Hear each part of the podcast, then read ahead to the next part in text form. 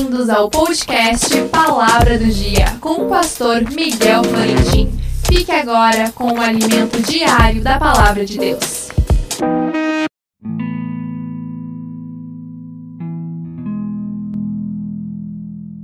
A palavra do dia, porque muito me alegrei quando os irmãos vieram e testificaram da tua verdade, como tu andas na verdade. 3 João 1 e 3.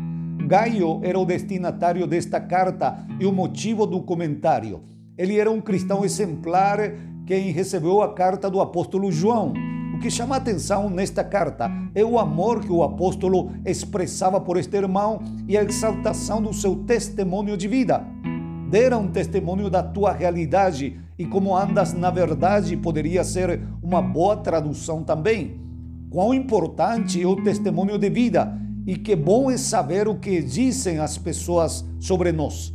Desejar saber o que falam as pessoas de nós sem ficar bravo, sem ser destruído, é o mais alto nível de gestão emocional e maturidade humana.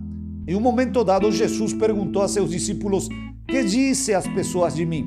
Quem dizem que eu sou?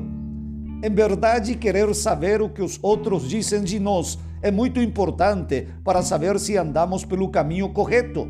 Claro que haverão sempre opiniões distorcidas sobre tua pessoas e pessoas que vão te querer e outros que não vão te querer. Porém, quando teu testemunho de vida é verdadeiro, quando teu caráter é cristão, é isso que vai ser refletido. É, e é disso que a maioria das pessoas vão falar. Minorias são os maus os invejosos e os enfermos emocionais que não querem reconhecer o bom da verdade. Porém, é importante ouvir o que dizem de nós.